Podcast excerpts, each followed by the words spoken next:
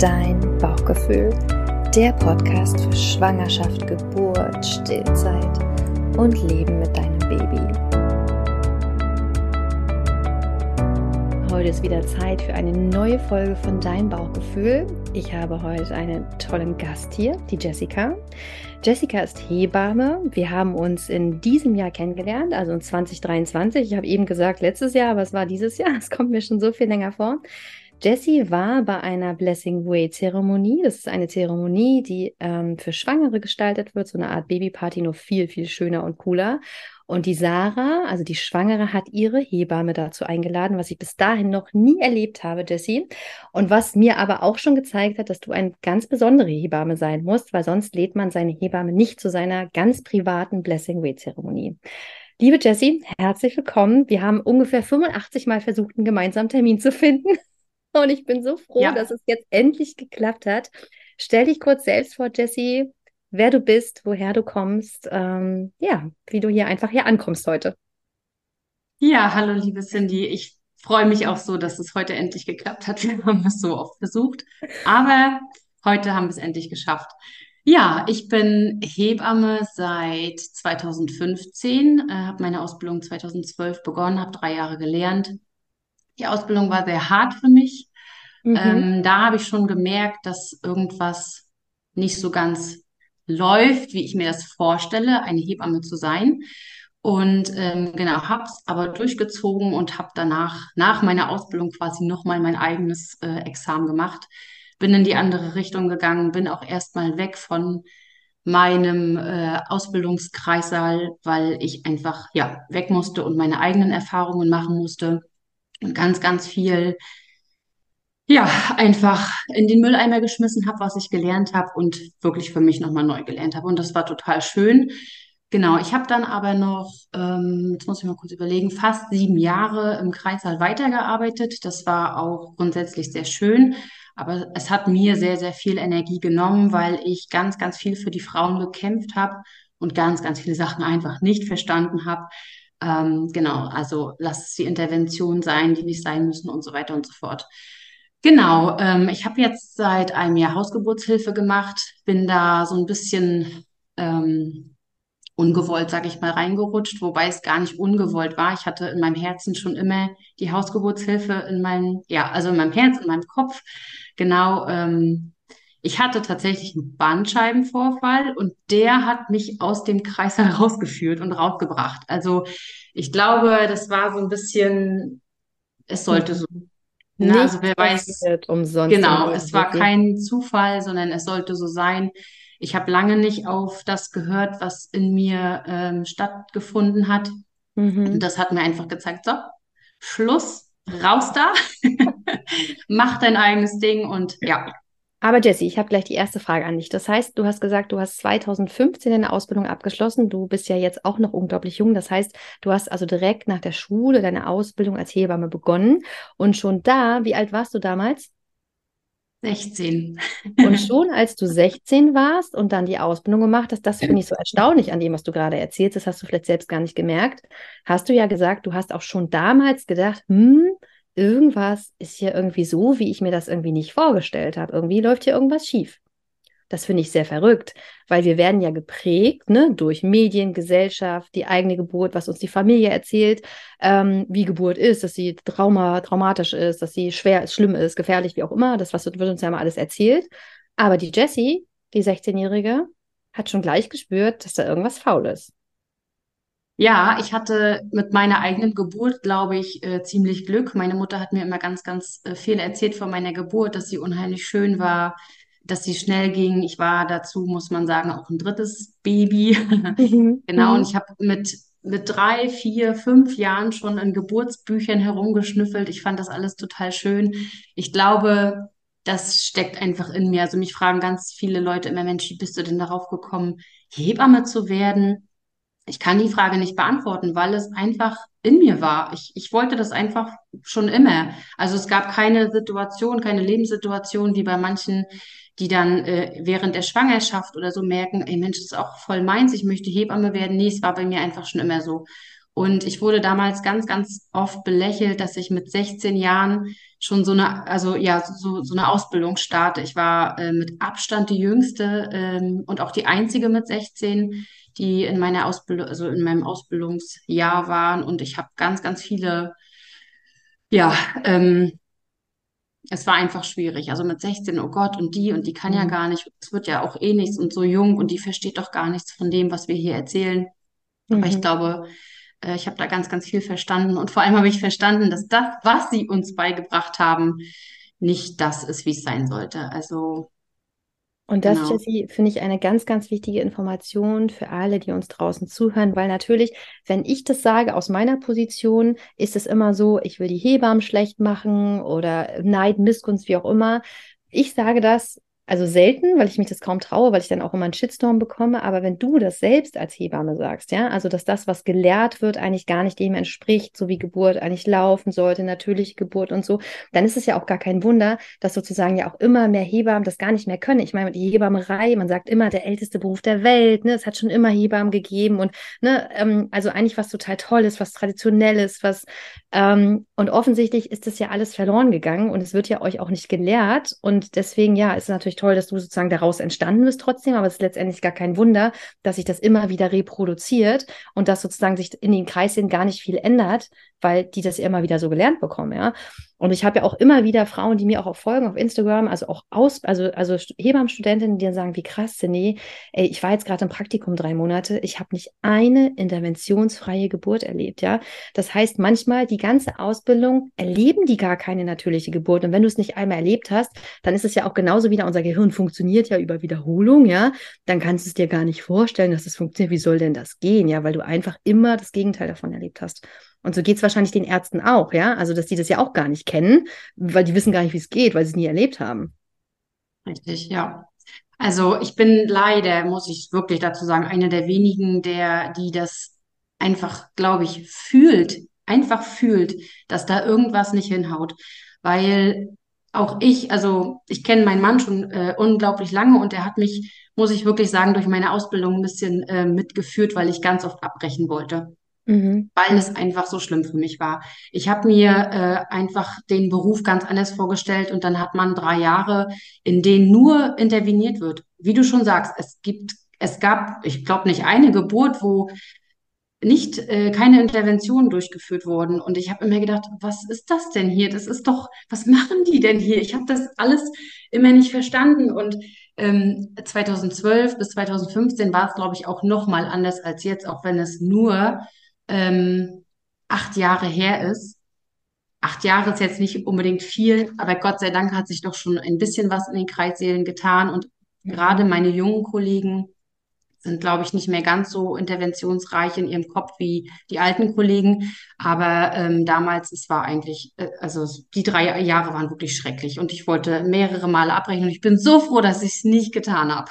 Ich bin auch froh, dass du es nicht getan hast. Und weißt du, warum ich glaube, dass sich da was geändert hat?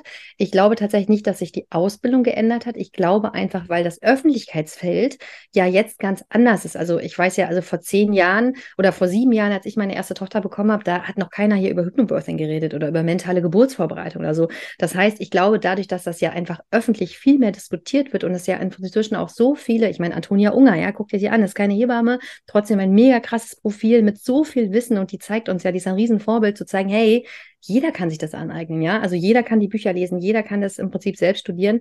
Ähm, dadurch gibt es ja so viel Wissen, Wissen da auch mehr for free. Und dass das, das wiederum natürlich auch einen Einfluss hat auf die Frauen, die natürlich auch konsumieren, ja, und sich solche Videos angucken und auch in solche Weiterbildungen gehen. Ähm, das, da bin ich so froh drüber, Jessie, dass das Ja, so ich ist. auch.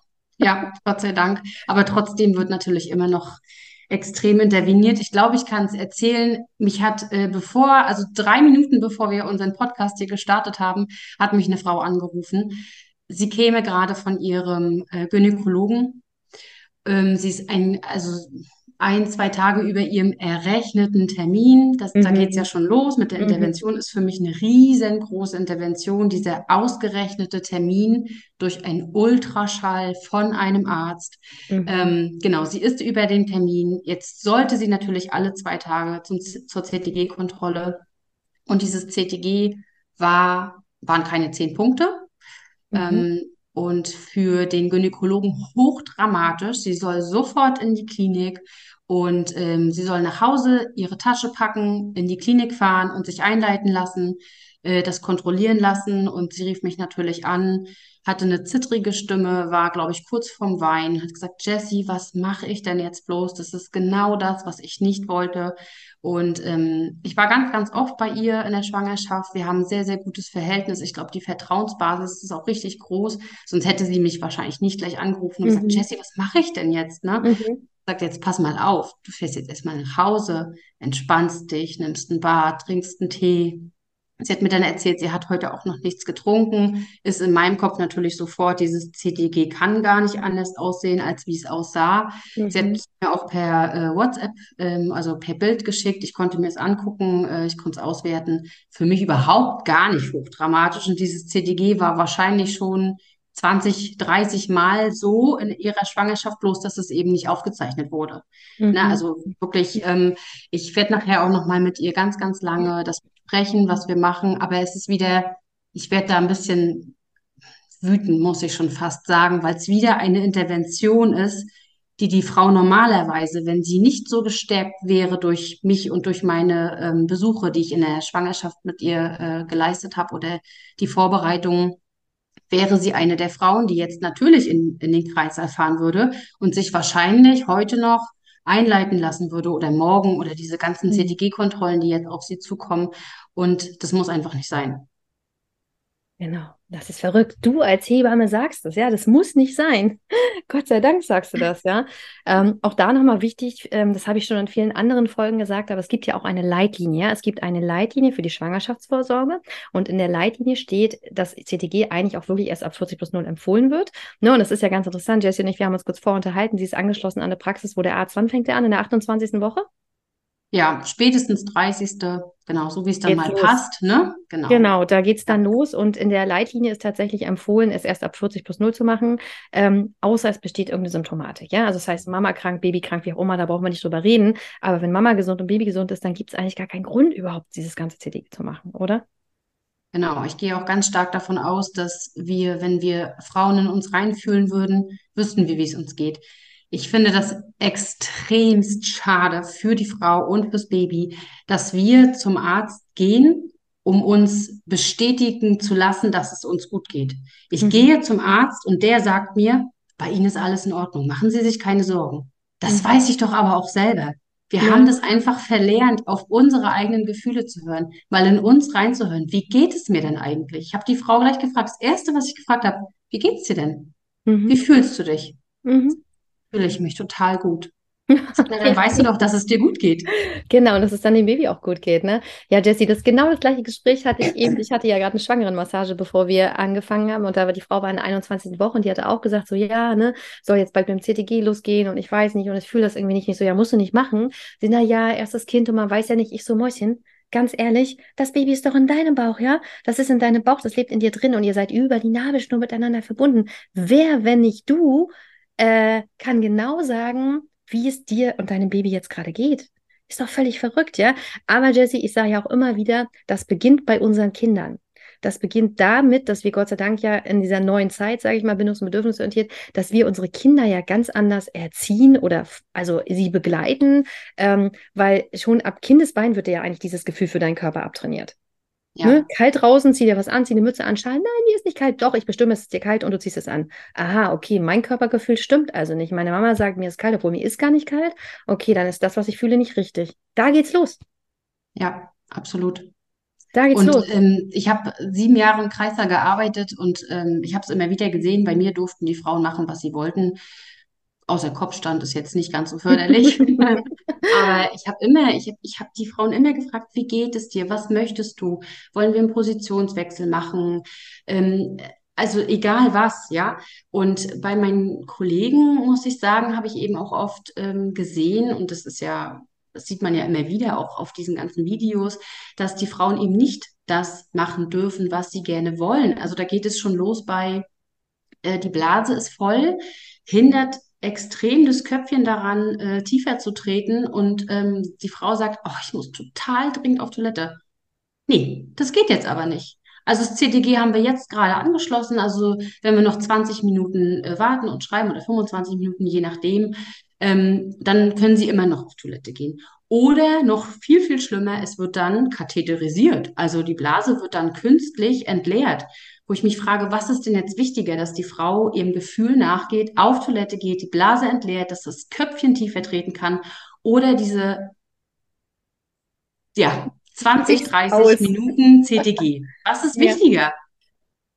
Ja, na, das, die Frage kann ich dir beantworten, aber da geht es natürlich los. Ne? Und was ich glaube, also warum ich, also witzigerweise 2005, Jesse, also, also zehn Jahre bevor du Hebamme geworden bist, habe ich überlegt, auch Hebamme zu werden. Ja? Nee, nee, das war 2003 sogar. Genau, da stand ich an einem Scheideweg, so gehe ich studieren oder werde ich Hebamme. Und ich bin, also ich war eine Zeit lang traurig, als ich diesen Job hier angefangen habe, weil ich dachte, ja, es wird mir so viele Türen eröffnen, ja, weil ich bin ja keine Hebamme, die Leute nehmen mich nicht ernst mit der Geburtsarbeit und so, das ist ja vorbei, Gott sei Dank. Aber ich bin tatsächlich heute froh, weil ich glaube, ich wäre kaputt gegangen an genau dem, was du beschreibst, deswegen du ja auch ausgestiegen bist. Diese Frauen, die ja eben diesen klassischen Weg gegangen sind, die waren jeden Monat beim Frauenarzt, alle zwei Tage beim CTG, die haben ja in der Schwangerschaft gar nicht gelernt, auf ihr Gefühl zu gehören, ja. Und dann komme ich oder du wahrscheinlich hast es auch erlebt im Kreis und sagst so, liebe Schwangere, wie geht's dir denn? Was möchtest du denn? Und dann sitzt sie da und sagt so, ja, weiß ich doch nicht, musst du mir doch sagen. Ich weiß doch nicht, wie Geburt geht. Keine Ahnung, ich weiß doch nicht, weil du musst mir doch sagen, was ob alles gut ist, mein Baby. Es würde mich wahnsinnig machen, Jessie. Ja, es hat mich auch ganz oft wahnsinnig gemacht. Ja, mm, das müssen wir unbedingt lernen. Wir müssen das unbedingt den Frauen wieder, ja, es hört sich krass an, aber beibringen, dass sie wirklich auf ihr eigenes Gefühl hören dürfen. Und was ich immer wieder sage, auch zu meinen Frauen, bitte, bitte, bitte, wenn ihr in die Klinik geht oder ins Geburtshaus und selbst auch zu Hause mit einer Hebamme, ist total egal, aber mhm. es ist ja irgendwo, ist da ja jemand, der eingreifen könnte. Mhm. Wenn man nicht eine Alleingeburt hat, dann mhm. ist da ja jemand, der eingreifen könnte. Und in der Klinik ist es natürlich extrem, im Geburtshaus schon ein bisschen weniger und bei den Hausgeburten noch weniger. Aber die Frauen dürfen einfach nicht ihre Verantwortung abgeben. Sie gehen in den Kreissaal und an der Kreissaaltür sagen sie, wie du auch eben gerade gesagt hast, die wissen ja viel besser, was mir gut tut. Die machen das tagtäglich, die Hebammen und auch die Ärzte, die wissen schon, ähm, ja, wie es läuft. Die, ich die bin ja keine Expertin, ne? Genau. Die sind die Experten. Genau. Ich weiß doch gar nichts und so, ne? Völlig verrückt. Ja, ich finde es auch total verrückt. Äh, wer will einem sagen, was, ist, was das Beste für einen ist? Die eine Frau möchte in die Wanne, die eine Frau hasst das Wasser total, die andere würde lieber im Vierfüßler, die andere im, im, also auf, auf dem Hocker, im Stehen, auf der Seite ist total egal wie und auch um überhaupt dahin zu kommen, dass das Baby geboren wird. Das ist so individuell und da kann niemals jemand von außen sagen. Das kann eine Hebamme sein, die von mir aus 50 Jahre Geburtserfahrung hat. Trotzdem wird diese Hebamme nicht sagen können, was das Beste für diese Frau und für dieses Kind ist, weil mhm. nur diese Frau und dieses Kind wissen das am besten. Und das, Jessie, habe ich ja während meiner dritten Geburt so krass erfahren. Das habe ich auch gerade der Schwangeren erzählt, weil ich habe da eine Geburtsposition eingenommen, die ich nie zuvor in meinem Leben gesehen habe. Ja, die hat mir keiner gezeigt, die habe ich in keinem Buch gesehen, sondern mein Körper hat mir das gesagt. Darüber haben wir uns ja auch schon mal unterhalten, als wir uns getroffen haben. Und das war, das war so krass und dass dieses Gefühl, dieses ich lasse komplett los, ich schließe die Augen und ich sag mir, was mein Körper mir sagt. Und ich bin erst in Vierfüßler gestanden und habe dann gemerkt, nee, nee, das ist es nicht, ja, nee, nee, das fühlt sich nicht richtig an und habe dann nochmal eine andere Position gewählt und dann ist mein Kind ja auch sofort geboren. Aber das war so eine krasse, mindblowing Erfahrung für mich, dass ich dachte, krass, wenn doch bitte nur alle Frauen dieses, also dieses Gefühl zulassen, weil ich bin sicher, ich bin zu 100% sicher, dass der Körper anklopft und dass er jeder Frau sagt, aber die hören halt nicht hin, weil die Stimme ganz leise ist und weil die Stimme der Hebamme, die sagt so, jetzt legen sie sich aber auf den Rücken, weil es jetzt besser für sie und ich sage, oder legen sie auf die Seite oder wie auch immer. Und im Nachhinein, ich, das kennst du sicherlich auch, haben mir viele Frauen berichtet, ich habe gespürt, dass sich das nicht gut anfühlt. Ich habe gespürt, dass ich eigentlich was anderes will. Ich habe mich nicht getraut weil die Hebamme hat ja gesagt und der Arzt hat gesagt und ich soll. Ich hatte mal eine Frau, die war im Vierfüßlerstand und da hat ein Arzt reingeguckt, der gesagt, seit wann kriegen wir ja die Kinder auf den Boden? Hm? Ich glaube, mit der habe ich auch schon mal ein Podcast-Interview gemacht. Da war die Geburt gelaufen für die Frau. Ja. Ja. Ah, Jessie, ey, das ist so krass. In solchen Momenten denke ich, möchte ich meinen Kopf wirklich eigentlich ganz tief in den Sand stecken und denke, ja, ich, auch. Ja. ich kann nicht mehr, ich will nicht mehr, es ist, wir werden es niemals schaffen. Aber nein, Wir ziehen unseren Kopf wieder raus. Richtig, genau. Wir müssen starten und anfangen. Es ist auch im Kreißsaal so, dass äh, ich oft Dienste übernommen habe von meinen Kollegen, ähm, die dann, also wo die Frauen gesagt haben, aber ich, ich will, ich will keine PDA. Ich will, ich will das nicht. Und dann habe ich gesagt, das ist völlig in Ordnung. Ich, du brauchst doch auch gar keine PDA. Ja, aber die andere Hebamme hat gesagt, dass ich jetzt eine PDA bekommen soll. Ich muss denken, was? Also, was Mhm. geht in diesen Köpfen der, der Hebammen und der Ärzte ab, zu sagen, die Frau braucht jetzt das oder die macht jetzt das oder die muss jetzt das? Und wie du schon gesagt hast, dieses Gefühl von, ich wusste in dem Moment gar nicht vielleicht, was das Beste ist, kommt ja auch oft leider von den ganzen Schmerzmedikamenten, die die Mhm. Frauen intus haben, Zugedröhnt. weil, ja, einfach betäubt, genau, ne? Also da ist gar nicht mehr das Gefühl, ähm, das kann ich tatsächlich auch von meiner eigenen Geburt sagen, äh, das Gefühl ist einfach nicht mehr da. Man liegt dann da und weiß überhaupt nicht mehr, was das Richtige ist. Und Mhm. ich möchte so gerne das denen ersparen und sie so gut vorbereiten, dass sie genau wissen, was sie wollen, dass sie genau wissen, das will ich nicht, aber das will ich und das ziehe ich durch und ich habe einen Mund zum Sprechen, zum Lautwerden, zum Sagen, was ich will. Mhm. Und nicht dieses, ich bin, ich bin jetzt hier im Kreißsaal, ich gebe die Verantwortung ab. Oder noch ganz viel schlimmer ist, ich traue mich gar nicht, irgendwas zu sagen. Mhm. Mhm. Das, das wollte ich nämlich gerade aufgreifen. Du hast gesagt, sozusagen, ich gebe an der Tür die, die Verantwortung ab und ganz viele geben nicht nur die Verantwortung ab, sondern sie betrachten sich selbst nicht mehr als mündige Menschen. Ja, also das heißt, du bist ja an der Kreisalltür, bist du immer noch, also du bist vor, vor der Tür, bist du eine erwachsene Frau, die, äh, weiß ich, einen Job hat, die ihr Geld selbst verdient, die ihr Leben meistert, die Auto fahren kann, ja. Und dann gehst du über diese Schwelle, gibst die Verantwortung ab und plötzlich bist du wie ein kleines Kind, was nicht weiß, was vorne und hinten ist und die anderen müssen mir sagen, weil ich weiß gar nicht, was ich machen soll. Ja, ich kann nicht laufen, ich kann nicht sprechen, ich kann gar nichts. Und das ist natürlich völlig verrückt. Und ich finde, das muss man den Eltern auch immer wieder sagen, dass das ja hat ein bisschen was mit der Hierarchie zu tun, finde ich. Also, dass die dir auch das Gefühl gegeben wird, ne, ich bin hier der Boss, ja. Ne, ich bin ja die, die sich auskennt. Die ganz oft sagen, ja, eine Hierarchie ist ganz oben der Arzt, dann die Hebamme, ganz unten kommt die Frau. Und es müsste ja genau umgekehrt sein. Und ähm, ich finde, das ist halt nicht nur wichtig, der Frau das immer wieder zu sagen, weil viele Frauen haben das schon verstanden, sondern auch der Geburtsbegleitung. Weil es gibt ja auch viele Männer, Ja, die dann sozusagen, ja, viele Männer, die dann so ein bisschen ärztehörig sind, ja, und sagen, oh Gott, ne, die wissen und Schatz, ja, ich weiß, du hast dich vorbereitet in so einem komischen Kurs online und so, aber du lass mal und die Ärzte wissen doch besser und wenn die Hebamme das sagt, dann lass uns das lieber machen und so, ne? Das ist natürlich auch ein großes Problem, wenn die Männer nicht vorbereitet sind. Absolut. Ja. Wie viele Geburten habe ich erlebt, wo die Frau wirklich dachte, dass alles in Ordnung ist oder gefühlt hat, dass alles in Ordnung ist. Und es war, ähm, die war voll in ihrem Flow und in ihrem Be Geburtsprogramm. Und dann doch einige Männer eben, die nur von außen gehört haben, dass Geburt gefährlich ist und doch Mhm. lieber einen Kaiserschnitt machen, ist ja viel, viel sicherer. Und die Männer, also um, auch wenn sich das jetzt wirklich schlimm anhört, aber die Männer, die Frauen dazu gebracht haben, sich tatsächlich ähm, ja, aufschneiden zu lassen und sich den Kaiserschnitt ähm, zu unterziehen, weil es ja auch irgendwo extrem eingreifend ist, ne? Wenn der Mann, den du liebst, mit dem du dieses Kind gezeugt hast, immer wieder sagt, Ah, das, das dauert alles hier viel zu lange. Jetzt guck doch mal auf die Uhr. Wir sind jetzt schon 20 Stunden hier.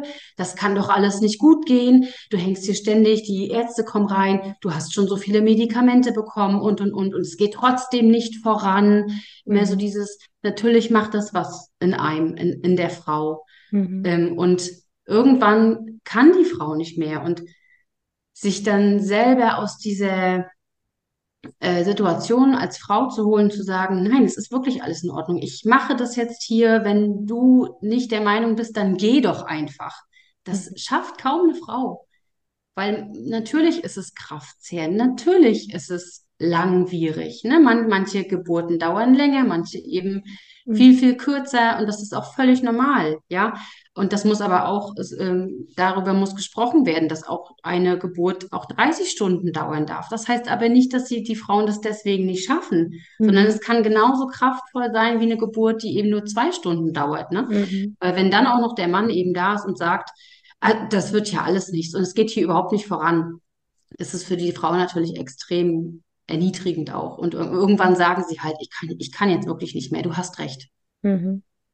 Ich hatte letzte Woche Papa to be Workshop, Jessie, also da mit 15 Männern und ich habe so mein festes Programm, ne? Ich rede über Geburt, Wochenbett stillen, das ganze Ding und so und dann zwischendurch dachte ich, wisst ihr was, Männer, ich will euch mal was Krasses erzählen. Eigentlich seid ihr überhaupt nicht dafür vorgesehen, dass ihr mit in den Kreißsaal kommt.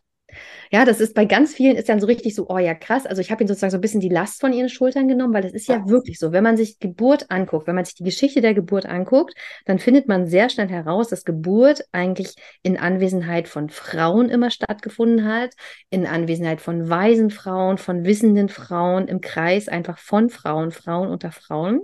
Und das ja eigentlich erst, also wenn man es jetzt hier in Deutschland mal betrachtet, einen riesen Sprung macht wieder, Jahrhunderte weiter, Jahrtausende weiter, dass ja erst seit Anfang der 90er Jahre der Mann im Kreißsaal eine Rolle spielt. Und dass es da auch ganz wenig Wissenschaft zu gibt und auch ganz wenig Bücher und auch gar keine Rollenvorbilder.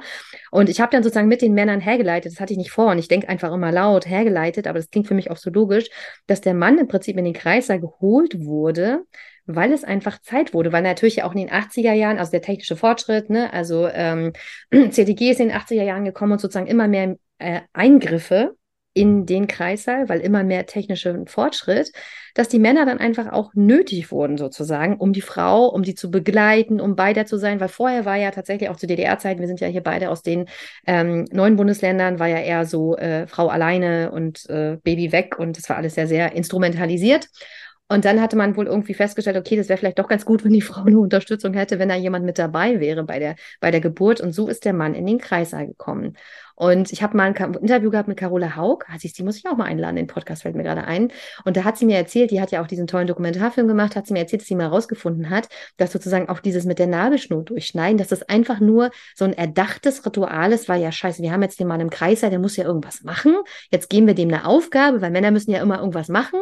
Ähm, so, du schneidest jetzt die Nabelschnur durch, ja. Weil ganz viele Männer haben da ja gar keinen Bock drauf, ja, das zu machen oder ekeln sich oder was auch immer. Und dann sagt die, ja, musst du machen und es gehört sich so und so. Und ich nehme den Männern den Druck, indem ich sage, Du musst erstens nicht mit in den Kreissaal, weil wenn du selber Ängste hast, ja, wenn du es nicht spürst, wenn du einfach überhaupt das gar nicht fühlst, dann bist du deiner Frau keine Unterstützung, sondern bist du eher eine Belastung, genau wie du es gerade eben beschrieben hast.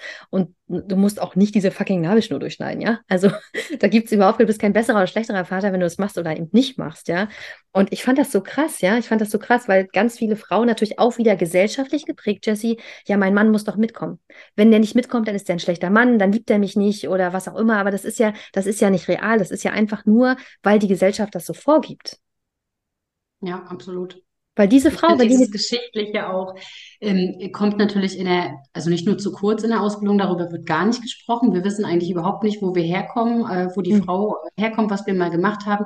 Wie du schon sagst, äh, Geburten waren immer unter Frauen. Mhm. Ähm, und das, äh, das wird in der Ausbildung bei uns irgendwie gar nicht erzählt. Das müssen wir uns alles selber aneignen. Äh, ich finde das Wahnsinn, wenn wir geschichtlich mal immer gucken, was eigentlich passiert ist dann und dann und wie es dazu gekommen ist, dass wir heute so eine interventionsreichen und krassen Geburten haben und dass jede Frau, fast jede Frau gefühlt irgendwie traumatisiert aus ihrer Geburt rauskommt. Das ist wirklich unglaublich. Ja.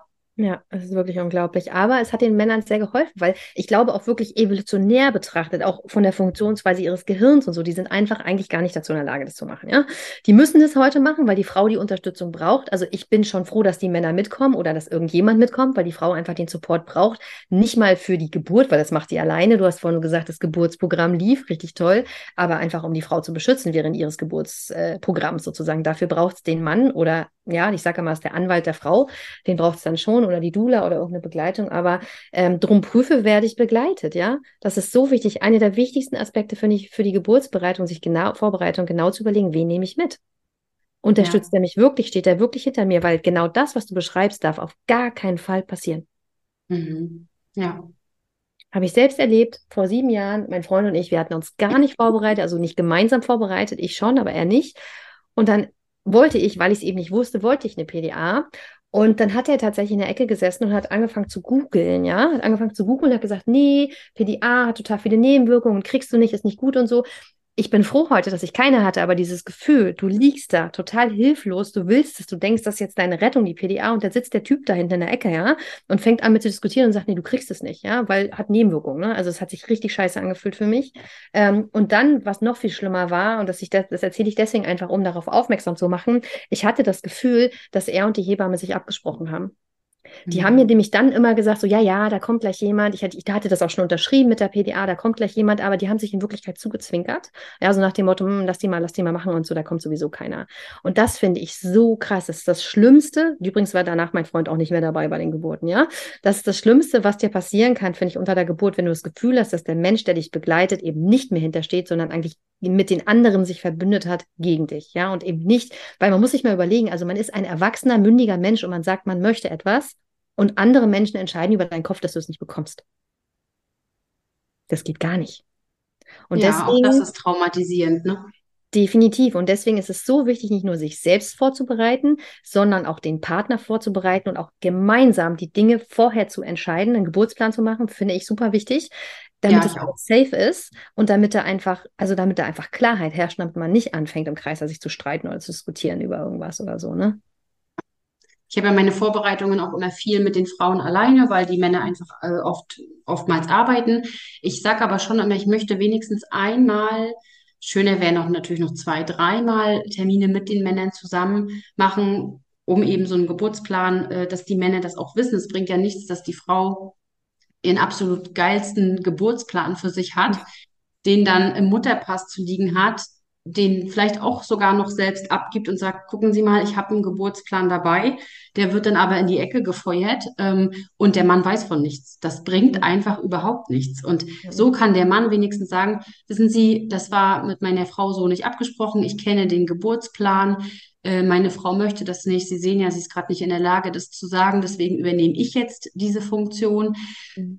Ja, und dafür müssen die Männer aber eben auch mal dabei sein und sich auch vorbereiten wenn sie denn dabei sein wollen. Ängsten auseinandersetzen, mit ihren ja. eigenen Themen, mit ihren eigenen Glaubenssätzen über Geburt, weil das alles, und da muss man nicht mal besonders spirituell sein, ja, aber alles ist Energie, ja. ne? Und wenn ich im Raum jemanden habe, der totale Angst hat, ja, oder kurz vorm Umkippen ist, weil ihm nicht gut ist, ja, dann hat das natürlich einen Einfluss auf die Schwangere. Und ich finde, also, das ist ja auch wie Geburt, das Geburtsprogramm funktioniert, das weißt du ja auch. Ähm, die Frau muss sich auf sich selbst konzentrieren, hat keine Zeit, sich noch Sorgen zu machen um den Mann, ja. Also, das sage ich den Männern auch immer, ihr müsst bitte schön für euch selbst sorgen, für eure Ängste, für eure Toiletten Toilettengänge für euer Essen, weil eure Frau ist nicht eure Mutti und die hat zu tun, ja, die, die, äh, die kann sich nicht auch noch um dich kümmern, ja, die hat genug mit sich selbst zu tun. Ähm, und da muss ein Mann halt auch mal ganz selbstverantwortlich sagen, ja, okay, ich, mir wird das gerade zu viel, ich gehe jetzt mal hier raus, ja. Ähm, weil diese Energie hat so einen krassen Einfluss. Und Jessie, deswegen, wir haben noch so viel zu tun. Ich bin so froh. Ja, ich bin so froh, dass es dich gibt. Ach, danke schön. Äh, wir haben so ja. viel zu tun noch die nächsten Jahre, obwohl es schon so viel Aufklärung gibt. Ja, es ist trotzdem einfach noch so vehement und ähm, Du bist ja nun ausgestiegen, ja? Also ich kenne ja nun deinen Weg. Also das heißt, du bist, dein erster Weg ist, dass du sozusagen aus dem Kreißsaal ausgestiegen bist. Ich finde es krass, dass du überhaupt sieben Jahre mit den ganzen Widerständen, weil ich kann mir vorstellen, dass es auch unter den Kollegen nicht so einfach war, weil die ja sicherlich gemerkt haben, oh, die Jessie macht es anders als wir. Gar nicht so cool. Die fährt uns hier voll rein, ne? In unser Programm. Ähm, dann hast du dich ja jetzt entschieden, oder hattest du dich entschieden, ja als die Hausgeburtshilfe zu machen. Und jetzt ähm, gehst du ja noch mal weiter raus aus dem System und sagst, okay, du willst vielleicht sogar kompletter aussteigen und eher auch, wie ich sozusagen, Online-Geburtsarbeit machen. Aber was ist denn dein Hauptbeweggrund? Also, dass du sozusagen nicht mehr im Kreißsaal arbeiten möchtest. Wir haben ja vorher kurz gesprochen, du hast auch schon viel über Interventionen gesagt, aber ich glaube, man kann es nicht oft genug wiederholen und auch du bist ja eine, die sozusagen ja live aus der Praxis spricht. Was ist denn das Gefährliche an Interventionen für zu, also Zuhörer, die einfach noch nichts davon gehört haben und denken so, worüber reden die eigentlich? Ja, ähm, da, da, da könnte man wahrscheinlich drei Stunden drüber sprechen. Locker. Intervention, fünf. ja, fünf, genau. ja, ähm, man denkt immer, eine Hausgeburt zum Beispiel wäre sehr, sehr gefährlich, weil man ja nicht, wenn irgendwas sein sollte, mhm. man ja nicht so schnell reagieren kann. Weshalb aber irgendwas überhaupt sein sollte, also ähm, das Resultat sind meistens erst äh, durch die Intervention. Also ein Problem entsteht tatsächlich wirklich ganz, ganz oft aus einer Intervention, die vorher gemacht wurde. Wenn eine Frau komplett äh, in ihrem Geburtsprogramm nicht allein gelassen wird, sondern also unterstützt wird und ähm, sie, ich sage jetzt trotzdem mal, allein gelassen wird, einfach ihr eigenes Geburtsprogramm ablaufen lassen kann, ohne Störung, passiert auch nichts. Das mhm. ist einfach weil die Frau weiß ganz genau, was sie da macht, was da passiert. Das Kind weiß, die, das ist ein, ein absolutes Team. Und wenn man dann als Hebamme oder als Arzt dazwischen greift und anfängt zu intervenieren, also zum Beispiel einfach nur eine Flexhüle zu legen, ist schon eine Intervention, die wahrscheinlich die nächste Intervention mit sich bringt, weil jetzt haben wir ja die Flexhüle, jetzt können wir ja was darüber spritzen, jetzt kann die Frau ja ein Schmerzmittel haben. Ähm, und also eine, eine Flexhüle lässt sich unglaublich schnell legen, äh, sollte für mich, gehört für mich überhaupt nicht zur Geburt dazu, also nicht zu einer mhm. physiologischen Geburt ähm, dürfte gar nicht sein. Im Kreiser geht es dann schon los. Äh, bleiben wir jetzt mal erstmal bei der Geburt. Ähm, es wird ein CTG geschrieben. Das heißt, die Frau kommt von zu Hause an, hat vielleicht tolle Wehen, ist schon total dabei, hat alle zwei, drei Minuten Wehen, ist jetzt erstmal da, extremes Licht an, Flexhüle wird gelegt, Frau soll sich auf einmal hinlegen zum CTG, weil schreibt ja besser. Mhm. Ist wieder eine Intervention, es wird wieder eingegriffen, weil die Frau sich vielleicht gar nicht hinlegen mag. Sie möchte mhm. vielleicht weiter ihr Becken kreisen, weiter laufen, weiter stehen, weiter sitzen.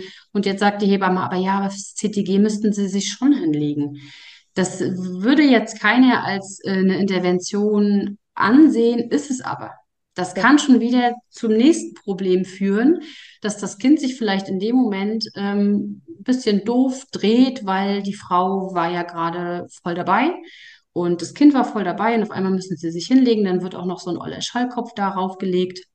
Und das Kind denkt sich auf einmal, ich finde jetzt total doof. Ich mache jetzt mal hier kurz Pause.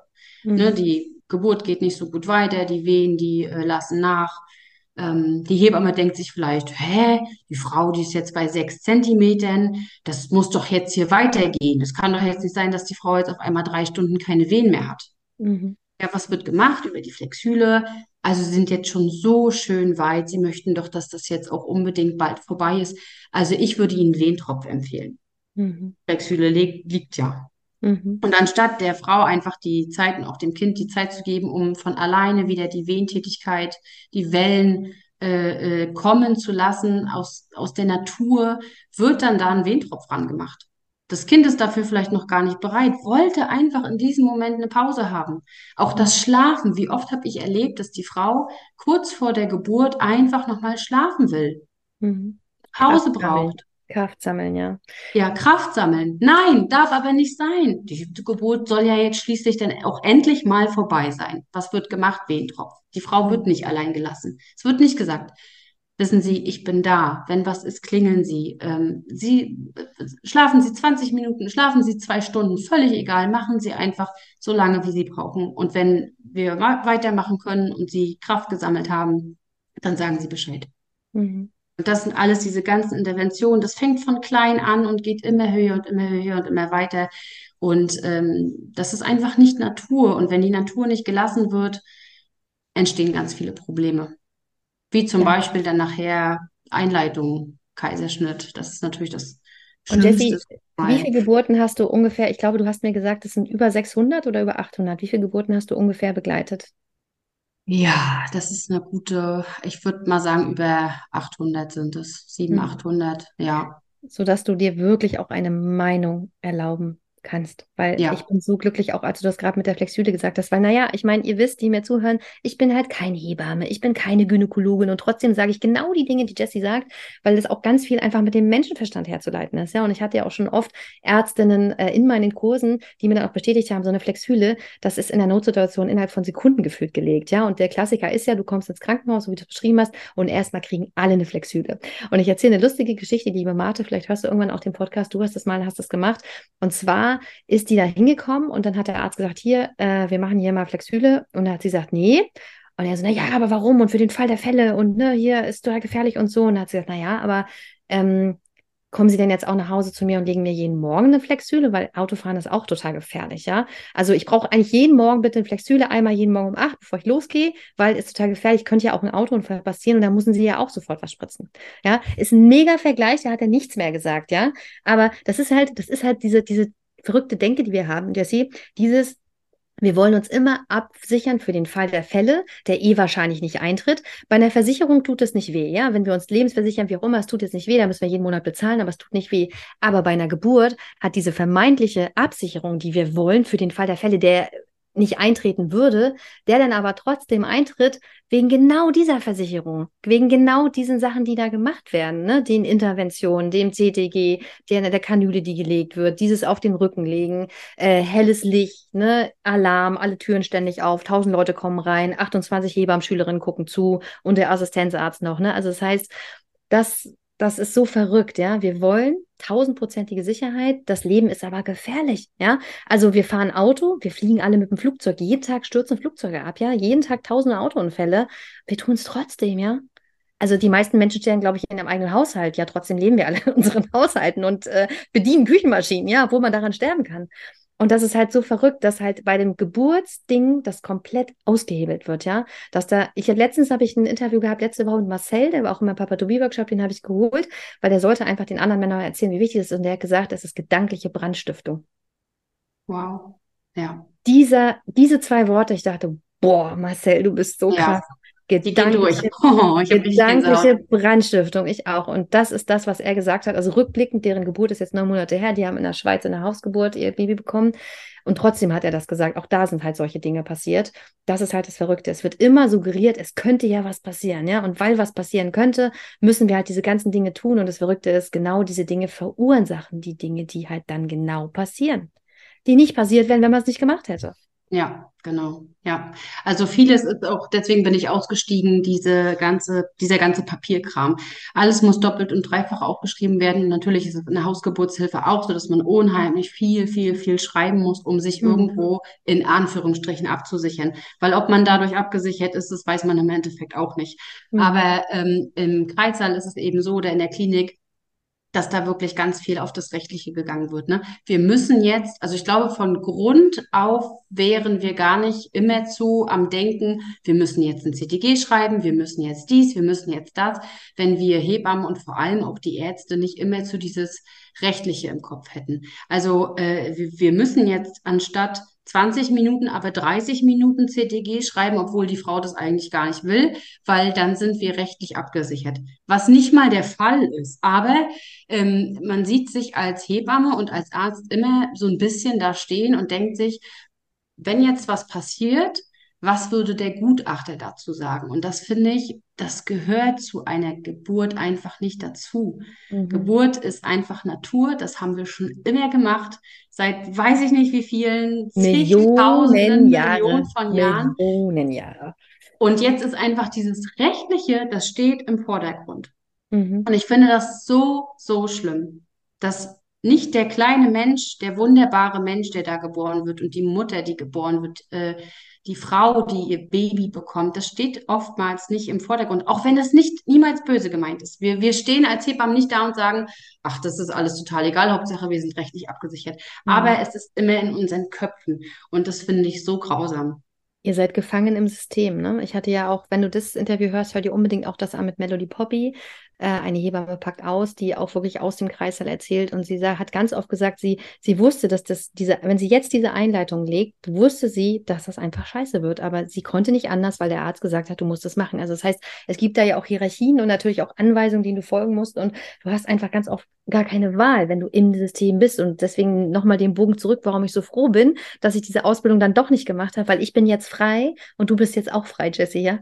Wir sind jetzt frei, ja. Und das hast du vorhin auch nochmal so schön gesagt. Ich habe ich hab nämlich zu Jessie gesagt, ja, Mensch, ne, Jessie macht jetzt auch, also fängt jetzt an, online durchzustarten. Du hast es ein bisschen einfacher als ich, weil du eben Hebamme bist. Ja, also du wirst halt schneller ernst genommen von den Leuten. Das war für mich ein bisschen schwieriger. Und da hast du gesagt, Jessie, dass du aber findest, vielleicht würdest du es selbst nochmal wiederholen, weil eben du ja diese Erfahrung gemacht hast, die letzten zehn Jahre oder noch länger. Was hast du nochmal gesagt eben zu dem Thema? Wer auch Frauen begleiten kann, sollte?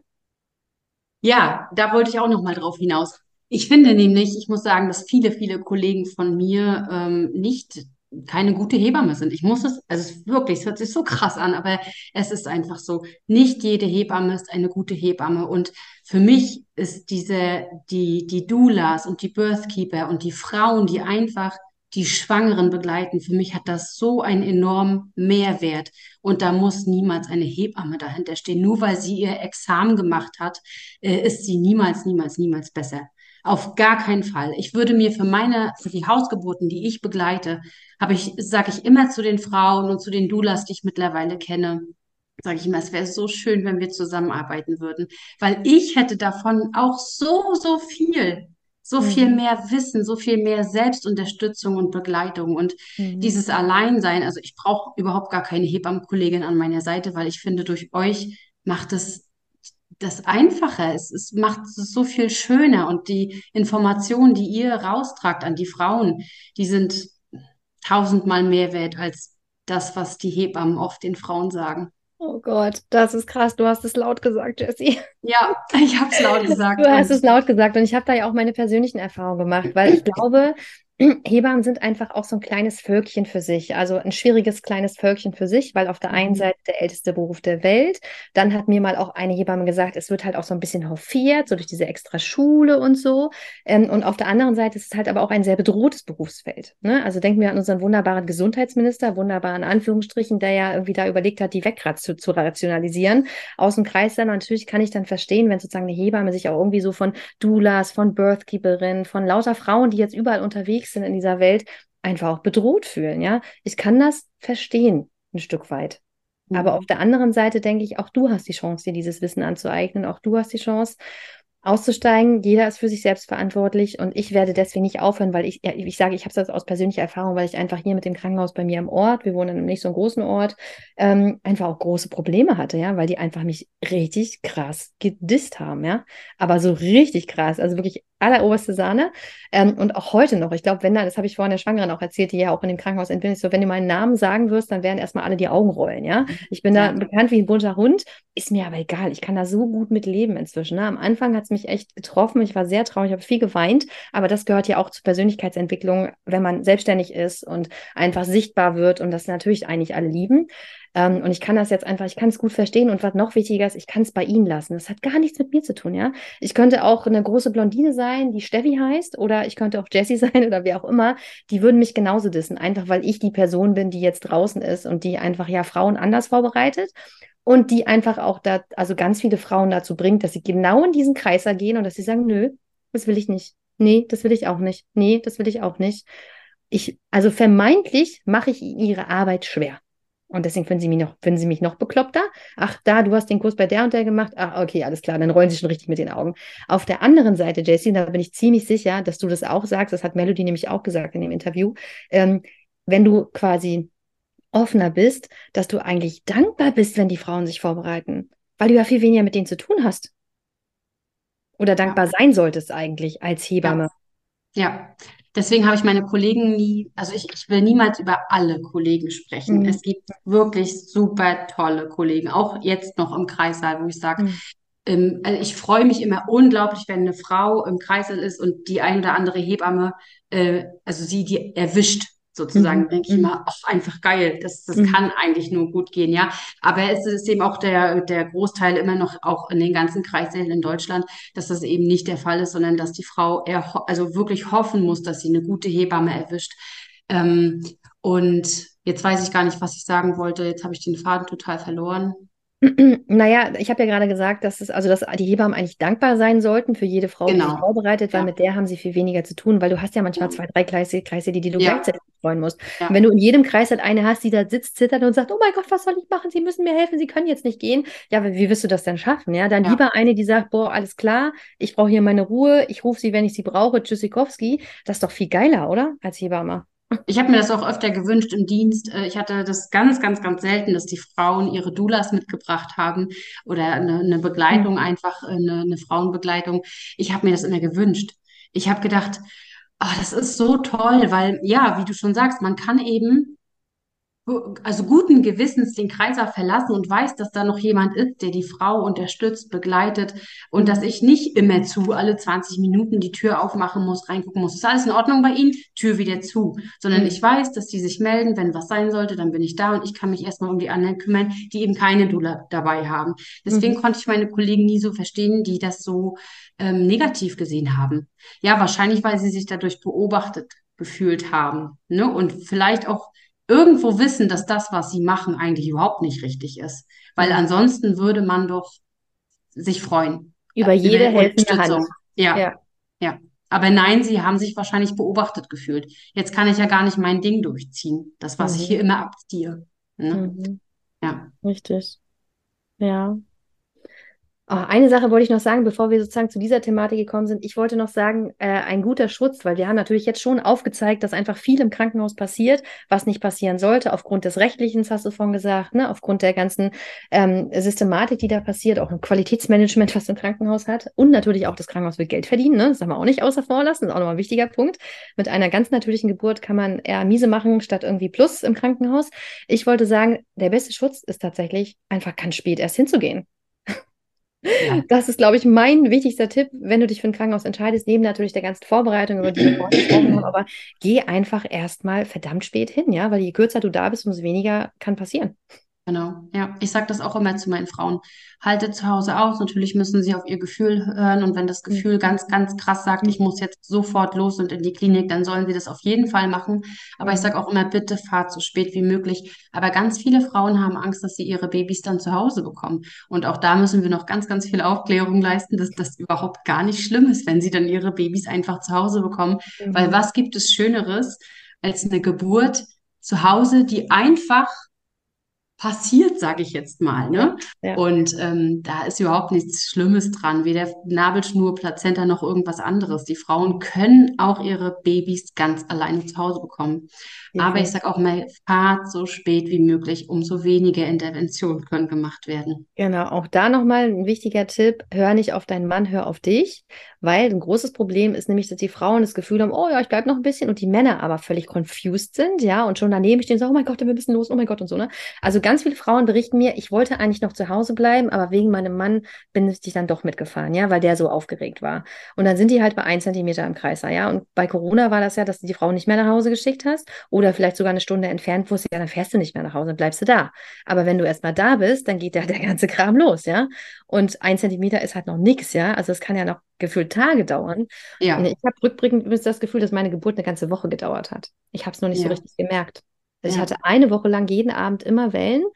Und äh, die Geburt ging ja dann relativ schnell und ich dachte, oh mein Gott, schon wieder so schnelle Geburt. Und dann dachte ich so, nee, das ging nicht so schnell. Das hat eigentlich die ganze Woche schon gedauert. Mhm. Ja. ja. und, und das darf darf dauern, egal wie lange es dauert. Ja. Definitiv, definitiv. Ich habe meine, meine Hausgeburtshebamme, die es ja nicht geschafft hat, die hat auch einmal einen Termin abgesagt. Das war auf dem Montag und sagte, ja, du, ich muss jetzt hier zur Geburt und so. Ich so, ja, kein Problem. Und dann kam sie Freitag zu mir, um den Termin nachzuholen. Ich so, und wie ist Montag gelaufen und so? Sagte, nee, das Kind ist noch nicht geboren. Ich so, geil. Ich war vier, fünf Stunden da, keine, keine vaginale Untersuchung. Sie hat gar nichts gemacht. Sie hat einmal nur die Frau beobachtet. Und dann haben sie dann gemeinsam entschieden, nö, nö, ich fahre wieder los. Das geht einfach so vor sich hin. Und ja. er hat das Kind, glaube ich, an dem Samstag gekriegt, ja. Also auch fast eine ganze Woche. Ja. So Ach, geil. So. Ich habe durch diese Hebamme auch so viel gelernt, Jessie. Ne? Unsere Termine waren immer äh, nicht hier so, ja, du guckst jetzt bei mir was, sondern ich habe sie immer ausgequetscht. Und ich so, oh, Dagmar, ich habe noch die Frage und das und das und das und erklär mir das nochmal und jenes und welches. So, ich habe so viel von ihr gelernt. So, so toll. Ähm, ja, das war einfach ganz, ganz großartig. Und sie hat gleich gesagt, Cindy, ich wusste, ich schaff's sowieso nicht. Ich wusste eh, dass du das alleine machst. Ja, ja, ja, ja, auch schön. Ja, alleine schon, wie du mit dir sagst, mit dem Zentimeter, ne? Die Frauen werden vaginal untersucht, um mhm. rauszufinden, wie lange es denn noch dauern könnte. Also, das hat eigentlich überhaupt gar keine Aussagekraft, ne? Und das muss mhm. auch endlich in unseren Köpfen rein, dass äh, diese, auch das ist eine Intervention, eine vaginale Untersuchung, gehört einfach nicht zu einer Geburt dazu. Ne? Man kann ähm, das beobachten, wie weit die ja. Frau. Ja. Und die Frau wird ja auch selber wie weit ist es, ist da schon Druck da oder nicht. Also auch diese Untersuchungen, was ich gelernt habe, das muss man sich mal überlegen. Pro Zentimeter eine Stunde. Ja, es ist so ein Bullshit. Ne? Hallo? ich habe zwei Geburten, wo das definitiv nicht hinhaut, weil die einfach, also nee, es ist so, äh, es ist einfach eine Statistik, die nicht stimmt. Ähm, und für alle die, die wieder zuhören und denken so, ja, warum, ich meine, so eine Untersuchung, das ist doch nicht so schlimm und so. Du musst dir einfach mal vorstellen, gerade wenn du ins Krankenhaus gehst, dann triffst du auf Menschen, die du noch nie getroffen hast, ja. Und dann stecken, also ich sage, erklärst den Männern auch mal so, ne, stell dir mal vor, du kommst irgendwo hin, wo du niemanden kennst und dann steckt eine wildfremde Person die Finger in deinen Körper. Ja, also in den intimsten Bereich deines Körpers, wo du sonst niemanden ranlässt, außer dich selber und deinen Partner, ja. Und nur weil du unter der Geburt bist, musst du die Beine breit machen und da steckt einer seine Finger rein. Und da kann mir doch keiner erzählen, auch wieder mit einem Menschenverstand, ohne Hebamme zu sein oder ein Arzt oder so, dass das nicht einen Einfluss hat auf den Körper. Ja.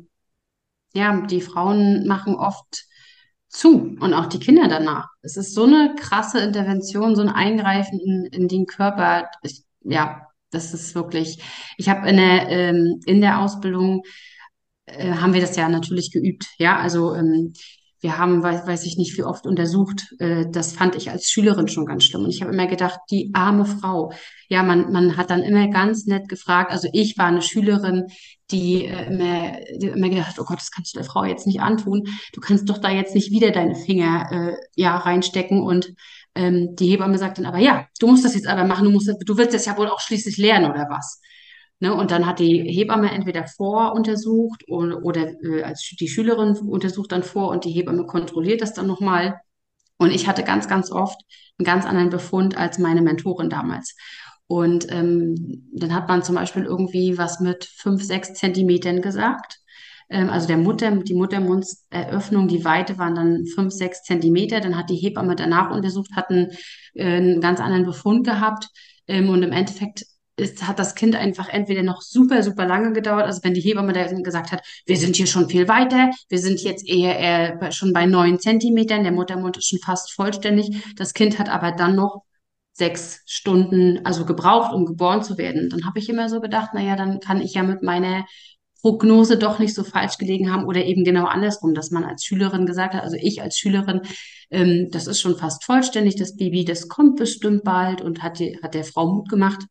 Und dann hat die Hebamme gesagt, also so weit sind wir hier noch lange nicht. Und das Kind ist dann aber innerhalb von einer halben Stunde geboren. Ne? Also das, was ich einfach damit sagen will, ist, ob du jetzt bei vier Zentimetern bist und das Kind kommt in einer Stunde oder ob du bei neun Zentimetern bist und das Kind dauert, also es dauert noch, bis das Baby geboren wird, fünf, sechs Stunden. Das hat einfach überhaupt gar keine Aussagekraft, diese, mhm bescheuerte ich vaginale Frauen Untersuchung. Immer, sie sollen es sich nicht sagen lassen. Also sie sollen bestehen auf alle vier Stunden nur, weil die Leitlinie sagt ja alle vier Stunden.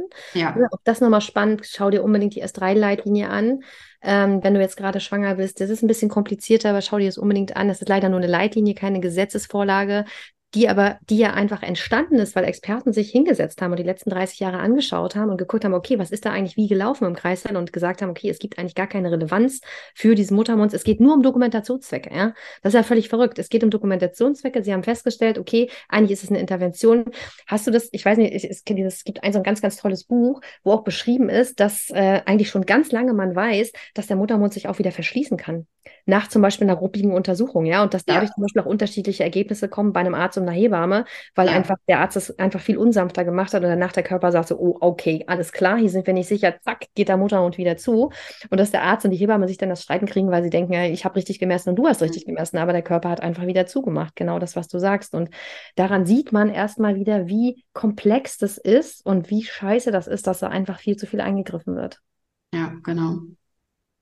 Und ganz wichtig, okay, ey Jessie, ich könnte jetzt noch fünf Stunden mit dir reden. Aber ja, ich auch. Schluss machen. ey, ich hänge an deinen Lippen. Ähm, fällt dir noch was ein? Irgendeinen heißen Tipp für die Frauen, die in, ins Krankenhaus gehen? Außer, dass sie so spät wie möglich gehen sollen und wirklich, wirklich auf ihre Gefühle hören sollen. Und ich kann es immer wieder nur sagen, wir haben alle einen Mund und eine Stimme bekommen, um zu sagen, was wir wollen, was wir nicht wollen. Und ich finde das ganz traurig, dass viele Frauen denken, ich darf nichts sagen, ich traue mich das nicht zu sagen.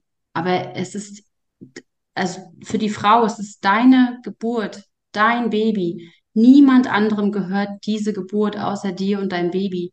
Und mhm. wenn du für dich nicht einstehst und nicht sagst, was du willst und was du nicht willst, dann hast du bei der einen oder anderen Hebamme verloren. Danke, Jessie für dieses ganz klare Statement. Ich freue mich sehr auf unseren nächsten Termin. Das wird, glaube ich, eine Serie werden, weil vielleicht hast du gehört, dass wir noch so viel mehr zu sagen haben. Vielen Dank, Ach, liebe Cindy. Bis zum nächsten Mal. Ich freue mich ganz, ganz doll. Danke, liebe Cindy. Bis dann.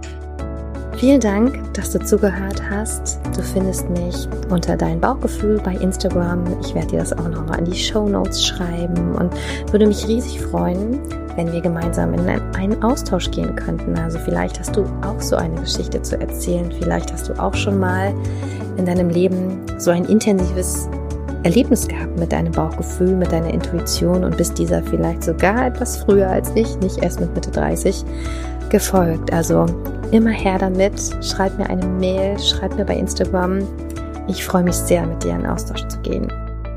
Bis dahin, alles Liebe, deine Cindy.